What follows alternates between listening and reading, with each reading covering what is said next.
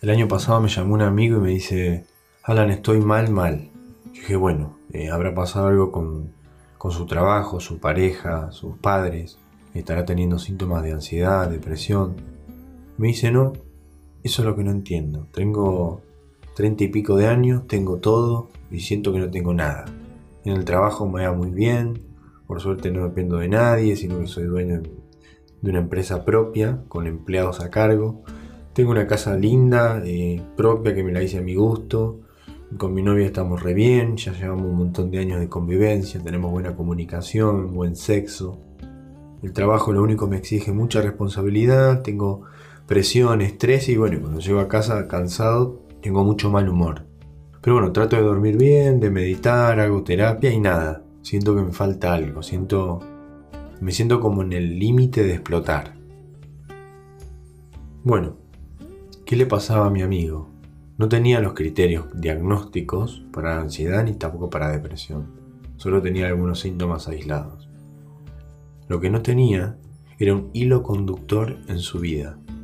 El hilo, digamos, con el que tejer su vida o conectar las cosas que hacía en su vida. En su vida tenía un montón de cosas. Muchas cosas que hacía y estaban bien, pero decía que tenía un nudo en el pecho, un nudo que se parecía como a sentir angustia. Ese nudo era la pérdida del hilo de la conexión del sentido de su vida. Y entonces, bueno, vamos a ver cómo encontramos ese hilo. La intención de este episodio es entender eh, por qué tenemos crisis existenciales y cómo podemos hacer para utilizarlas como una oportunidad de crecimiento. Hay una pregunta que normalmente no nos hacemos a la hora de tomar determinadas decisiones en la vida. Sabemos cómo hacer las cosas, eh, entendemos los procesos técnicos de las cosas con las cuales trabajamos, pero no nos estamos haciendo la pregunta principal, que es ¿para qué lo hago? El sentido no es otra cosa que preguntarnos para qué estoy viviendo. Primero, cuando somos chicos y, empezamos a vivir, digamos, arrancamos en una etapa que se llama el vos. Es esa etapa de la vida en la cual le echamos la culpa al otro, ¿no? Nunca, nunca somos nosotros los responsables, siempre es o la familia, o los amigos, o la sociedad. Después pasamos a la etapa del yo, es decir, pasamos a tener conciencia de nosotros mismos. ¿Quién soy yo? ¿Cuáles son mis principios? ¿Cuáles son mis valores? Eh, mis pilares, es decir, cuáles son las cosas que para mí están bien. Y para eso me tengo que conocer, tengo que saber quién soy para vivir feliz, para vivir en base a esos principios que rigen mi vida. Pero también con eso que me gusta hacer, con eso que me apasiona, con eh, mis, digamos, talentos. Y después, si subimos un escalón más, pasamos al nosotros, que es donde se logra, digamos, tener sentido de unidad con todo lo que nos rodea. Y esto es lo que se llama espiritualidad. Y espiritualidad, o sea, venimos en una cultura en la que la espiritualidad está ligada a lo religioso, ¿no? como a creer en algo. Pero eso no es así.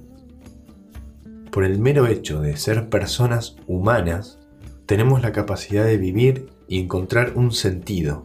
Y eso es lo que se denomina trascender. Seguramente te habrá pasado algún día de levantarte diciendo, ¿esto era la vida? O sea, ¿esto es vivir? Y me gustaría que te hagas por un segundo esta pregunta. ¿Me estoy levantando a la mañana a hacer algo realmente importante para mí o solamente estoy sobreviviendo por inercia? Obviamente que necesitamos nuestras necesidades básicas, eh, nuestras necesidades de seguridad, de tener relaciones sociales, de tener buena autoestima, de estudiar o trabajar o de hacer algo que nos reconozcan, tener un ingreso, un lugar donde vivir y demás. Todo eso está, todo lo tenemos, esa necesidad. Pero eso nos llena realmente. O sea, nos puede llenar durante un tiempo, pero realmente lo que te llena es vivir una vida con sentido, con, un propósito. Y con sentido y propósito no me refiero a descubrir la cura del cáncer o, el auto que ande aire. Me refiero a vivir una vida de acuerdo a tu sentido. Y lo bueno de tu camino, es decir, eh, lo bueno de vivir con sentido, es que es tuyo, como ser único e irrepetible que sos. Entonces va a llegar un momento en la vida en que vas a subir ese escalón para vivir en paz, para vivir con lo que se denomina autorrealización. Porque la autorrealización es, digamos, el mayor exponente de la felicidad.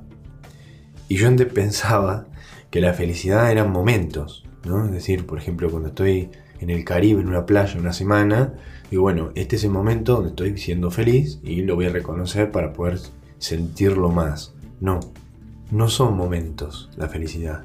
La felicidad no son esos cinco días de la playa en el Caribe que tanto te costó y tanto te sacrificaste para ahorrar el pasaje. La felicidad es una actividad.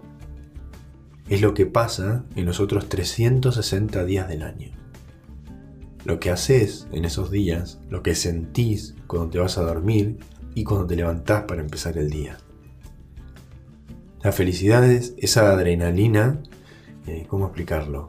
Es esa sensación de estar justo en el momento que tenés que estar.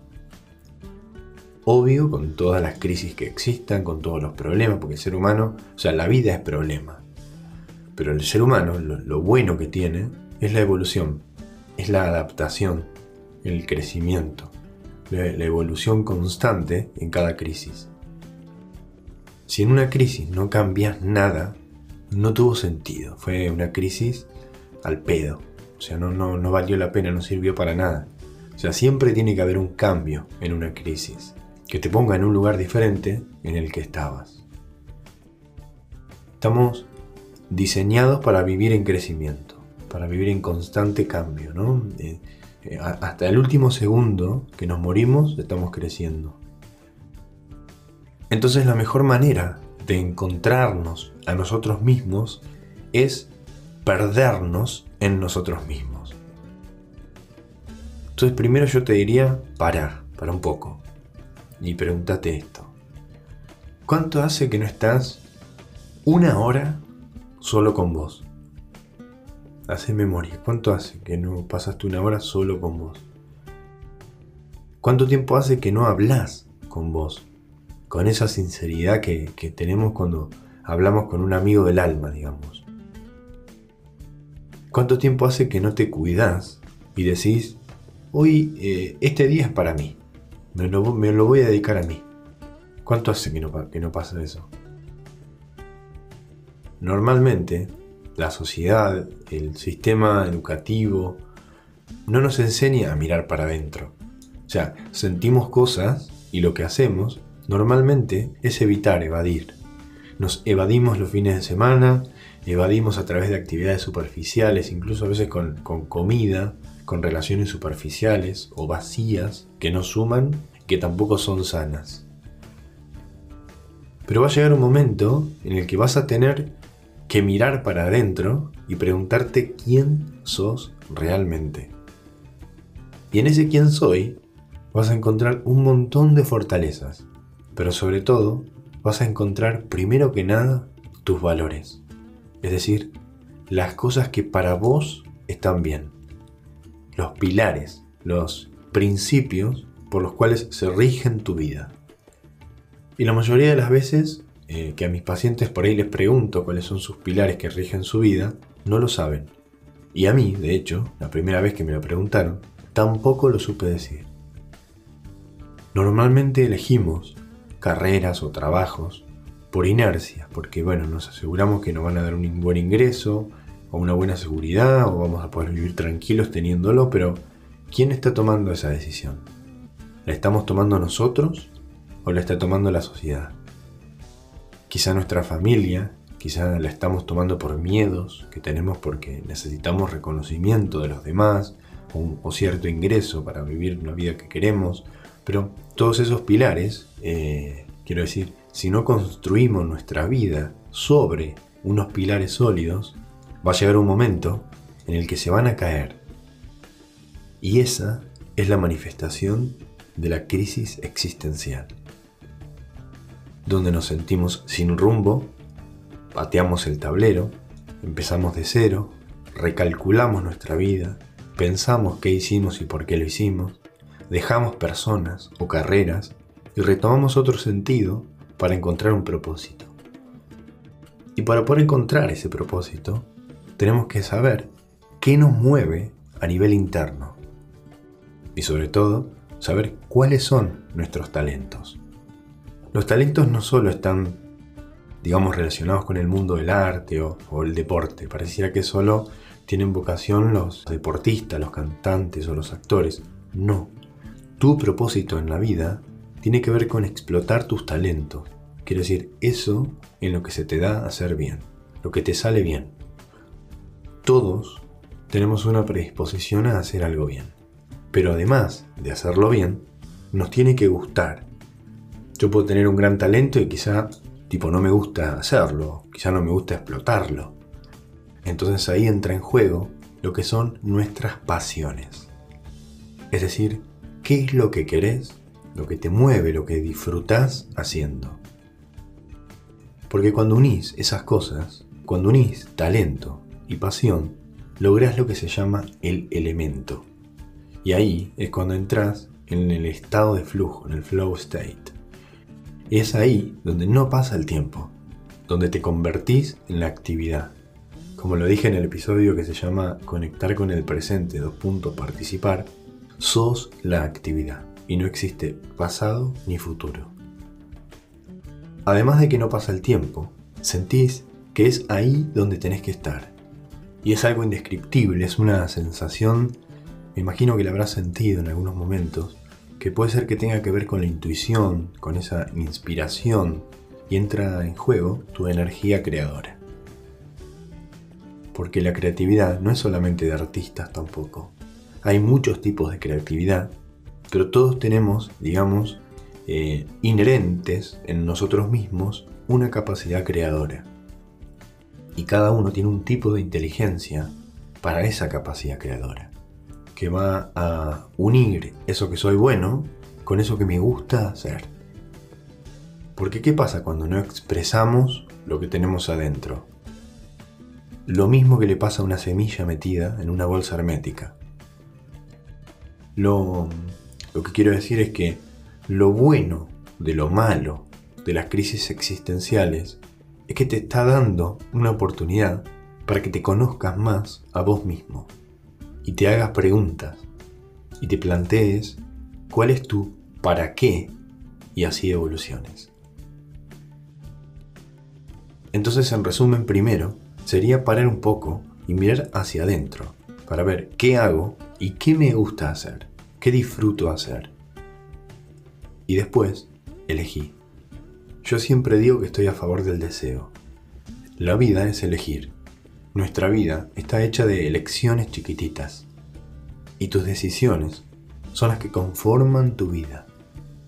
Cada día elegimos, por ejemplo, cuando nos levantamos, elegís desayunar o no, meditar o no, ir a trabajar o no. Siempre hay una decisión. De hecho, en este momento, estás eligiendo. Elegiste escuchar este episodio. Siempre elegimos. Nuestra vida está llena de decisiones. Es increíble cuando lo haces consciente. Podemos elegir avanzar con lo que nos dice nuestro instinto o quedarnos en el molde. Y pensa esto, si no elegís vos, la vida va a elegir por vos. Y ahí pasamos a ser espectadores en vez de protagonistas de nuestras propias vidas. Y ojo, elegir no siempre es fácil. Por eso quise hacer el episodio de micromanifestaciones, para ayudarte a pensar una manera de apuntalar las pequeñas decisiones de nuestras vidas, guiándose con una intención mayor. Pero en cualquier caso, las eh, pequeñas decisiones te entrenan para las grandes decisiones. Porque decisiones grandes hay muy pocas en la vida. Digamos, si vos te pones a pensar, decisiones de esas que nos cambian el rumbo completamente de nuestras vidas hay muy pocas. Pero hay muchas pequeñas decisiones que si te pones a pensar son las que configuran nuestro presente y nuestra realidad. Todos los días vas a tener oportunidades para elegir con intención y con sentido. Presta atención a eso. Bueno, espero que te haya servido. Estamos conectados y unidos, unidos de corazón. Un beso grande.